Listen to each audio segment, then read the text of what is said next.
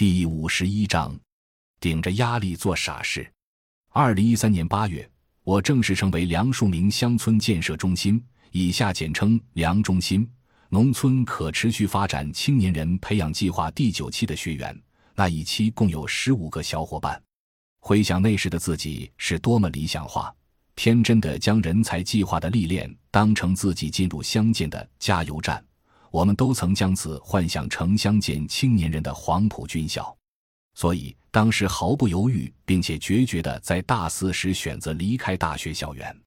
一个偶然的机会，我在大一时加入了学校的大学生支农队，学校的一个学生社团。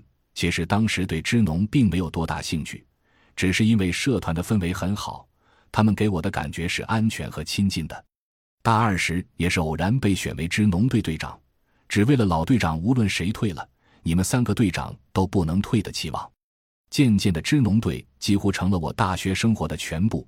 大一到大三便是这样过来的，每个寒暑假都跑去下乡，每个周末都在学校里组织活动，长期在学校附近的小学支教，读与三农相关的书籍，跟队员一起探讨问题，打闹玩笑，忙忙碌碌。就这样，我渐渐的远离了我挚爱的军工专业。因为在社团的原因，我便自然地接触到了相见和梁中心。初识相见，内心是那么简单而向往。记忆深刻的是刘老师老师追悼会和二零一一年东北区的交流会。在这两次经历中，我所了解的农村农民跟我以前所知道的不一样。这对于土生土长的农家子弟来说，确实是震撼。正是那个时候，对相见感性的认知。激起了我一探究竟的好奇。我那么迫切的希望自己成为其中的一员，也能在那广阔的天地里一闯青春。或许是因为起初内心深处的那份向往，一颗种子便已经悄悄种在我的心灵深处。大二和大三两年，我一边在社团活动，一边在校内班学习和实践，对相见有了粗浅和系统的认知。内心那颗不安分的种子开始萌发。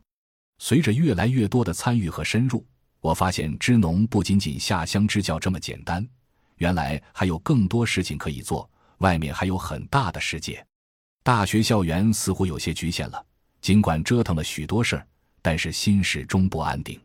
于是，在第七届东北区交流会后，我决定大四离开校园，去参加梁中心的农村青年人才培养计划。这个选择对当时的我来说，其实是逃离。在学生阶段，对于大学教育的认知极端了些，也粗浅了些。自己不满于大学生的急功近利和世故，不满于学校体制的潜规则和死板，不满于老师念 PPT，不满于专业课的枯燥无味。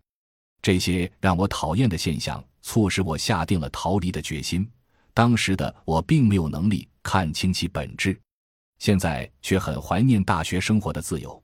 那里原本是一个可以好好读书学习、修学储能的地方，却因为种种束缚而牺牲了好些青年的意气风发。但是又有什么样的体制可以替代呢？大学社团的经历为我与相见的结缘开了一扇窗。